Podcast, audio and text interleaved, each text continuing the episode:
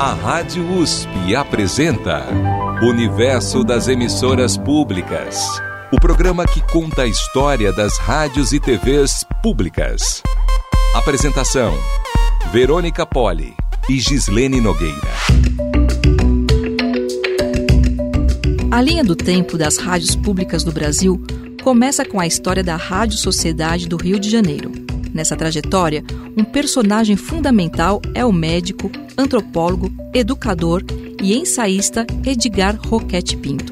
Na série 100 anos do rádio no Brasil, a Rádio MEC colocou no ar um depoimento de Roquete Pinto sobre o surgimento da rádio. Desde o começo não desejei que, a nossa, que o nosso rádio começasse como queriam alguns amigos, em bases comerciais. Mas a verdade é essa, é que esta gente toda teve pelo menos uma, um mérito enorme, teve confiança, acreditou que aquele negócio ia para diante, que valia a pena. Roquete Pinto se recusava a veicular propaganda na Rádio Sociedade, porque acreditava que a publicidade desvirtuaria a finalidade da programação de promover a cultura e a educação. Sem recurso para sustentar a rádio, Roquete Pinto doou a emissora para o governo federal 13 anos depois da inauguração. A emissora ganhou o nome de Rádio do Ministério da Educação. Mais tarde ficou conhecida como Rádio MEC.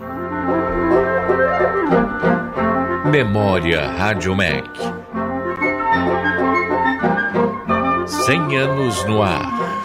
Vamos conversar sobre a história das rádios públicas no Brasil com a professora da Universidade Federal de Santa Catarina, Valci Zuculoto, que é também diretora científica da Associação Brasileira de Pesquisadores em História da Mídia, a ALCAR. Ela integra a coordenação da Rede de Rádios Universitárias do Brasil e Rede Rubra e coordena a Rádio UFSC. Professora, muito obrigada pela gentileza de falar com a gente. Eu que agradeço o convite Saúdo aí a todos, todas e todos que estão nos ouvindo. Sempre é bom falar sobre rádio. Então vamos começar falando sobre o personagem central para a história do rádio no Brasil, que foi o fundador da Rádio Sociedade do Rio de Janeiro, Edgar Roquete Pinto. Que proposta Roquete Pinto tinha para o rádio, professora? O Roquete Pinto e todos, vamos dizer assim, todos os que na época da chegada do rádio ao Brasil. Isso é uma coisa que né, eu procuro sempre demarcar, porque a gente, pela história uh, tradicional, por muito tempo, a gente demarcou na Rádio Sociedade do Rio de Janeiro, em abril de 1923, como a primeira emissora do Brasil. Mas, na verdade, o rádio já estava se desenvolvendo aqui, né, no nosso país desde 1919 com a Rádio Clube de Pernambuco. Esse, vamos dizer assim, vou chamar de um, um ajuste histórico que a gente vem fazendo nos últimos anos. Mas não se deixa de lado, né? A Rádio Sociedade do Rio de Janeiro, que tem como principal fundador Roquete Pinto, né? Ele sempre é chamado de o pai do rádio brasileiro. Não se deixa, obviamente, de, de realçar esse pioneirismo, esse destaque do Roquete Pinto e a Rádio Sociedade do Rio de Janeiro, que posteriormente vai se transformar na Rádio MEC. E o Roquete Pinto, desde o início, por ser um intelectual, por ser um uma pessoa que era da Academia Brasileira de Ciências, né, participava, Roquete Pinto pensou em ocupar as ondas, ele vislumbrou ali uma possibilidade né, da gente levar educação, cultura, informação de qualidade aos ouvintes e às ouvintes. Agora, não podemos esquecer que naquela época, o Brasil, né, primeiramente, nem todos tinham acesso ao rádio. Naquela época, o Brasil ainda era um, um país, né, hoje ainda não é um país que tem uma um equilíbrio aí, né, uma justiça social que a gente possa dizer que realmente atende ao nosso povo todo, mas naquela época era pior ainda, né? Muito maior o número de, de pessoas que não tinham acesso à educação, não tinham acesso à cultura, não tinham acesso à informação que permitisse com que uh, se movimentassem na construção da sua realidade social ali, de uma forma realmente cidadã, democrática. Então, nesse sentido, o que o Roquete Pinto pensou para o rádio, como fazer o uso da então mídia, a nova mídia de então, é muito basilar para tudo que a gente desenvolveu a partir de então para o rádio. Né? Então, essas raízes são muito importantes, essas raízes plantadas pelo Roquete Pinto na época do nosso rádio pioneiro aqui no Brasil. Incrível, professora. Treze anos depois da inauguração, o Roquete Pinto doou a rádio que ele fundou para o governo federal. E a emissora recebeu o nome de Rádio MEC e marcou o início da linha do tempo das rádios públicas no Brasil. Professora, a Rádio Sociedade do Rio de Janeiro conseguiu fincar as raízes do rádio público como um veículo para educar e promover a cultura? Outra pergunta seria: e as outras emissoras que vieram depois, elas teriam, assim como a Rádio Sociedade e a Rádio MEC depois, como uma referência de programação? Sim, sim. Vamos dizer assim, esse movimento, essa decisão do Roquete Pinto, porque quando ele doou a Rádio Sociedade, a sua Rádio Sociedade do Rio de Janeiro, né, que já tinha uma programação que procurava educação, cultura, informação. Lá também a gente encontra as raízes do nosso jornalismo, né? Não se pode dizer que esse jornalismo sonoro, né, o jornalismo radiofônico, teve o seu principal modelo lá no Roquete Pinto, mas ele plantou as raízes também e foi muito importante, vamos dizer assim, essa doação que o Roquete Pinto fez da sua emissora para o, o governo federal, né? Para o então Ministério da Educação e Saúde, que naquela época eram os dois ministérios juntos, para que ele levasse adiante né, o desenvolvimento daquela rádio que já era muito importante naquela época. Uma época ainda do rádio iniciante, do rádio pioneiro, em que ele estava se desenvolvendo, encontrando a sua linguagem própria, e ele o fez porque então as rádios já tínhamos um número bem razoável de rádios para aquela época, né? Um número bem razoável de emissoras países afora, né? Especialmente nas capitais brasileiras.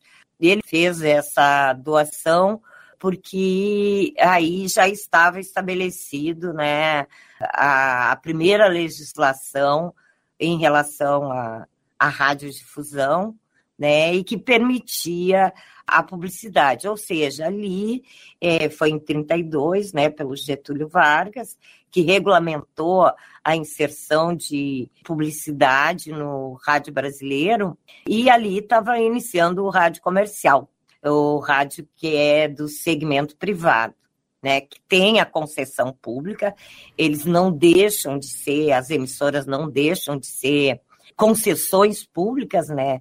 Elas têm a, a sua responsabilidade pública também, mas elas podem, a partir de então, explorar comercialmente a radiodifusão. O Roquete Pinto, como tinha todos esses ideais de fazer do, do rádio, também Bertolt Brecht compreendeu esse meio quando escreveu a sua teoria do rádio, né, os seus escritos, que ele denominou teoria do rádio, de realmente ser um meio, uma via de duas mãos em que a audiência, né, e no caso a sociedade, se sentisse realmente representada pela programação radiofônica, né? Preocupado com que o rádio, pelo fato de se transformar em comercial e de ele também transformar a sua rádio sociedade do, do Rio de Janeiro em uma rádio comercial, com publicidade, com propaganda, né? Ele resolveu doar ao governo e doou fazendo essa, vamos dizer, essa exigência, né? Que ela não se transformasse numa rádio comercial. Então, por isso que a gente classifica, e essa rádio, né, a Rádio Sociedade, então, foi denominada pelo governo, pelo Ministério da Educação e Saúde, que recebeu a rádio, passou a, a comandá-la e denominou de rádio rádio do Ministério da Educação, depois acabou sendo Rádio MEC, né? Certo. Como a conhecemos até hoje. Aí ele fez essa exigência de que ela não se transformasse numa rádio comercial. Por isso, né, na, na, nas minhas pesquisas históricas a respeito da construção do rádio público nacional, aí eu demarco como a pioneira da, da radiodifusão pública brasileira, a Rádio MEC. Ela Perfeito. passou a funcionar dessa forma.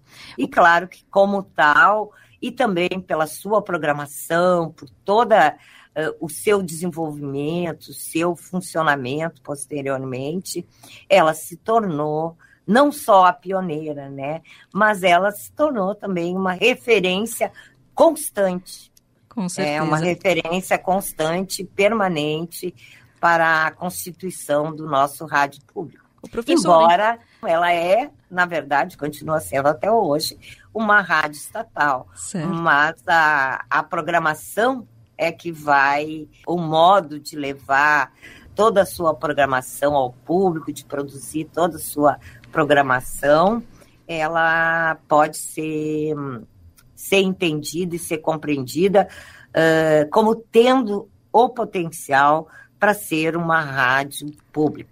Hoje em dia, a Rádio MEC ela está vinculada à Empresa Brasil de Comunicação, a EBC, que é responsável também pela Rádio Nacional, pelo portal Agência Brasil e a TV Brasil. A EBC ela é uma empresa estatal vinculada ao governo federal e tenta liderar a formação de uma rede pública de rádios. Professora, a senhora acredita que esse é um bom modelo para a gestão de um sistema público de rádio no país? Será que é possível garantir independência para as, as rádios públicas como esse formato de gestão? Eu estudo mais é, a programação das rádios públicas, mas é óbvio que tangencia aí e preciso também compreender né, esse modelo. Na verdade, a EBC é uma empresa pública, né? Mas é uma empresa pública vinculada ao governo federal. Em termos de gestão, vamos dizer assim, de uma maneira bem simples, né? Não vou entrar em, em questões mesmo de legislação, de como teria que ser conformada a empresa e tudo isso, né? Mas vamos falar para que nossa, especialmente o nosso grande público aí possa entender. Eu, pelo menos, não vejo problema nenhum de rádios públicas, rádios estatais que se autoproclamam públicas. Eu escrevi um livro, fiz uma tese, né, em 2010, depois em 2012 também lancei um livro chamado A Programação das rádio, de Rádios Públicas Brasileiras, e aí eu discuto essa questão, entendendo que as rádios estatais, e daí essas são vinculadas à Empresa Brasil de Comunicação, elas também podem ser consideradas, e eu acho que deveriam ser consideradas rádios públicas. Aí o que, que a gente vai ver? Se elas realmente cumprem os critérios para uma emissora ser pública, né? Que daí tem a independência, a pluralidade da programação, uma programação efetivamente voltada ao interesse público, uma programação que irradie educação, cultura, formação democrática e de qualidade, ou seja, uma informação independente. Eu tenho certeza que elas conseguem, embora elas, na categoria financiamento, elas são financiadas pelos governos, né? Isso não acontece só no governo federal.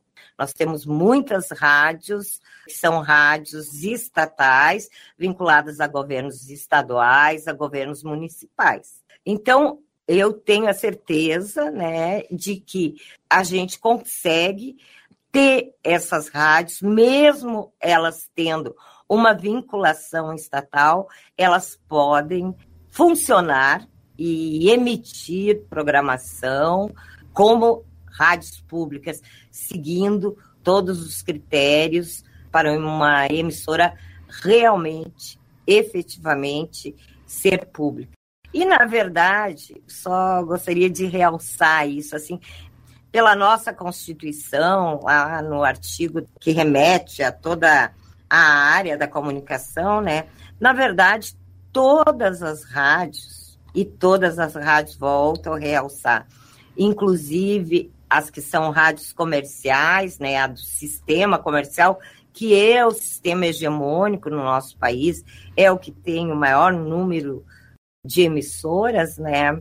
Na verdade, todas deveriam seguir critérios que e voltem a sua programação ao interesse público. Quando eu falo interesse público, é o interesse público mesmo, que leve toda essa, vou dizer assim, essa programação que foi pensada lá no início do rádio pelo Roquete Pinto, né, que leve toda essa programação à sua audiência, à sociedade. Embora a nossa Constituição defina, estabeleça que nós temos três sistemas na radiodifusão, e lembrando que radiodifusão implica também a televisão, né? Na Constituição é rádio e televisão, tá compreendido aí como radiodifusão. Esse sistema, né, é o sistema privado, o sistema estatal e o sistema público. Todas elas deveriam seguir isso aí, até porque a Constituição estabelece que precisa ocorrer entre esses três sistemas uma complementariedade. Então, muito bom que se inicie né, e se pratique especialmente entre rádios, vamos dizer assim, que a gente possa dizer que são totalmente públicas, né? Que eu acho que essas poderiam ser classificadas como as rádios comunitárias, né? Certo. Mas que também as estatais aí entrassem efetivamente nessa complementariedade. Professora Valci, na sua avaliação, o modelo de regulação da radiodifusão priorizou o modelo comercial no Brasil e que isso significou para a sociedade? Podemos dizer, né, que ele acabou priorizando o rádio comercial, na, nada contra o, o rádio privado, o rádio que tem, que permite, né, o seu uso comercial, mas volto a dizer, se a gente tivesse uma legislação que fizesse com que as rádios comerciais também praticassem, né, o que determina inclusive a nossa Constituição. Qual é o papel da radiodifusão? E além disso, né, além de ser um, que acabou privilegiando, né, o rádio comercial, nós tivemos, claro, depois a legislação da radiodifusão comunitária, a própria legislação dos sistemas públicos e, e estatais, eles tiveram uh, algumas leis complementares, né? Mas a nossa legislação maior da radiodifusão, ela ainda é de 1962, né? Ou Sim. seja, não abarcou toda essa vamos dizer assim, essa evolução que teve a nossa radiodifusão e tudo que aconteceu ao longo dessas décadas todas aí, deveria e não só a legislação da radiodifusão, acho que o melhor seria um marco regulatório para as comunicações, que a gente pudesse ter uma atualização. Nem mesmo todos os artigos ali da Constituição que tratam da comunicação já foram regulamentados, como a gente diz, né? Eles têm que derivar uma regulamentação específica e não houve isso até agora. Isso que a nossa Constituição é de 88. Já se passaram, Já se passaram, algum, é, passaram algum, alguns anos, né, professora? é. E em 2018, é, professora, pesquisadores, emissoras e núcleos de produção radiofônica vinculados a instituições de ensino superior fundaram a rede de rádios universitárias do Brasil, a Rede Rubra. A senhora integra a coordenação da rede, inclusive. Como tem funcionado a Rubra? A gente sentiu necessidade de ter um espaço de organização, porque já se teve várias entidades, inclusive, né, como teve na época, né, e que uh, eu acho que contribuiu bastante para a criação da EBC, que foi a ARPUB, né, a Associação das Rádios Públicas uh, do Brasil. Então, a ARPUB, eu acho que cumpriu um papel muito grande, eu acho que foi a primeira, na verdade, a primeira entidade mesmo, entidade constituída que reuniu as rádios públicas. Aí nós tivemos, em vários outros momentos, vamos dizer assim, criação de espaços, de fóruns, de associações, mas não no sentido de uma entidade reguladora né, dessas rádios. Então, se sentiu a necessidade da Rede Rubra. Ela não é uma entidade, ela é um, um fórum, né, um espaço de debate, é, de pesquisa, de ensino e de produção também. Vamos falar assim, né? De produção e de discussão também, e de tentativas coletivas de resolver questões, problemas, não só problemas, e de promover, como promovemos recentemente, uma cobertura colaborativa agora das eleições, nós promovemos uma cobertura colaborativa, né? Não naqueles moldes que a gente está acostumado, das redes de antena, né? Mas uh, produzimos dessa forma, né? Cada um na sua forma de funcionar. Tem rádios aí que integram a rede Rubra, que não são rádios de antena, né? São web rádios que não transmitem ao vivo, não tem programação ao vivo, tem só uh, programação disponibilizada nas plataformas de streaming ao modo de podcast. Então a gente já fez uma rede que eu acho que foi muito importante, né? Porque você tem um, um outro olhar, uma outra inflexão editorial, né? Porque as rádios universitárias, elas, sua grande eh, maioria tem uma, uma certa autonomia, tem uma certa independência, né? É o que todas buscam, mas nem sempre é o que todas conseguem, né? Essas estatais públicas, porque normalmente depende do governo de plantão, do reitor de plantão, do diretor da fundação de plantão, né? Qual é a, a inflexão ali editorial e a compreensão do que é o papel da radiodifusão.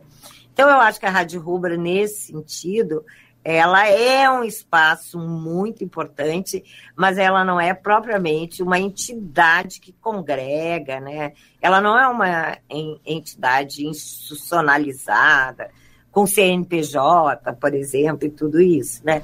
Então, mas tem sido um espaço muito importante para a gente organizar. Tanto que organizar o trabalho e, e a compreensão das universitárias, né? Tanto que não são só rádios universitárias que aderiram, né, à rede Rubra. Nós temos pesquisadores e pesquisadoras da área do rádio, professores, produtoras de universidade, os espaços universitários e públicos também, onde se produz rádio, não se precisa ter uma rádio, estão abrigados ali na rede Rubro. No Brasil, nós não temos uma rede nacional de rádios públicas. Já houve várias iniciativas, mas nenhuma se manteve. Na sua avaliação, professora, por que existe essa dificuldade? E que ganhos uma rede de rádios públicas poderia trazer? Num país em que a hegemonia ainda é do rádio comercial, uhum. como a gente viu, os percalços que a gente ainda tem a superar para efetivamente ter um modelo de rádio público aqui para o Brasil, eu acho que uma rede né, bem uh, bem configurada, uma rede democrática, né? A gente também tem que pensar em redes de uma forma mais democrática. Muitas redes aí que são formadas, inclusive as redes comerciais aí, ainda tem aquele modelo da cabeça de rede que dita o modelo que deve ser o rádio, desconhecendo às vezes, vamos dizer assim, não seria por desconhecer. Realmente não é interessante que você para alguns modelos de rede aí que você tenha uh, uma democracia e consiga abrigar toda a diversidade toda a pluralidade que nós temos uh, num país como o Brasil. Eu não falo só da diversidade em toda a cultura, entendendo a cultura no seu sentido mais amplo, diversidade de gênero, a diversidade de social, a própria diversidade da cultura, a diversidade de educação, toda a diversidade que compõe aí o nosso país, ela tem que estar tá abrigada, né? Eh, e tem que estar representada numa programação de rádio pública. Então, nesse sentido, inclusive para, eh, vamos dizer assim, estimular e para pautar a programação do nosso rádio, que é hegemônico, que é o rádio comercial, seria muito importante a gente ter uma rede forte de emissoras públicas, um modelo bem forte e realmente bem expressivo de radiodifusão pública. Professora, é incrível, uma delícia escutar aqui todas essas histórias, trazer tanta informação para a gente. Então, nós conversamos com a professora da Universidade Federal de Santa Catarina, Valci Zuculoto. Muito obrigada por colaborar com o debate sobre as emissoras públicas, professora. Obrigada pela gentileza da entrevista. Eu é que agradeço e um alô e um abraço virtual aí bem grande para toda a nossa audiência. Obrigada também a você que ouve a Rádio USP. Se quiser falar com a gente, envie um e-mail para ouvinte@usp.br. No site da Rádio USP você encontra indicações de leitura sobre o tema que a gente conversou hoje. O endereço é radio.usp.br. Este programa tem a produção de Cristiane Pradella, sonorização Beto Alves, apresentação Verônica Poli e Gislene Nogueira.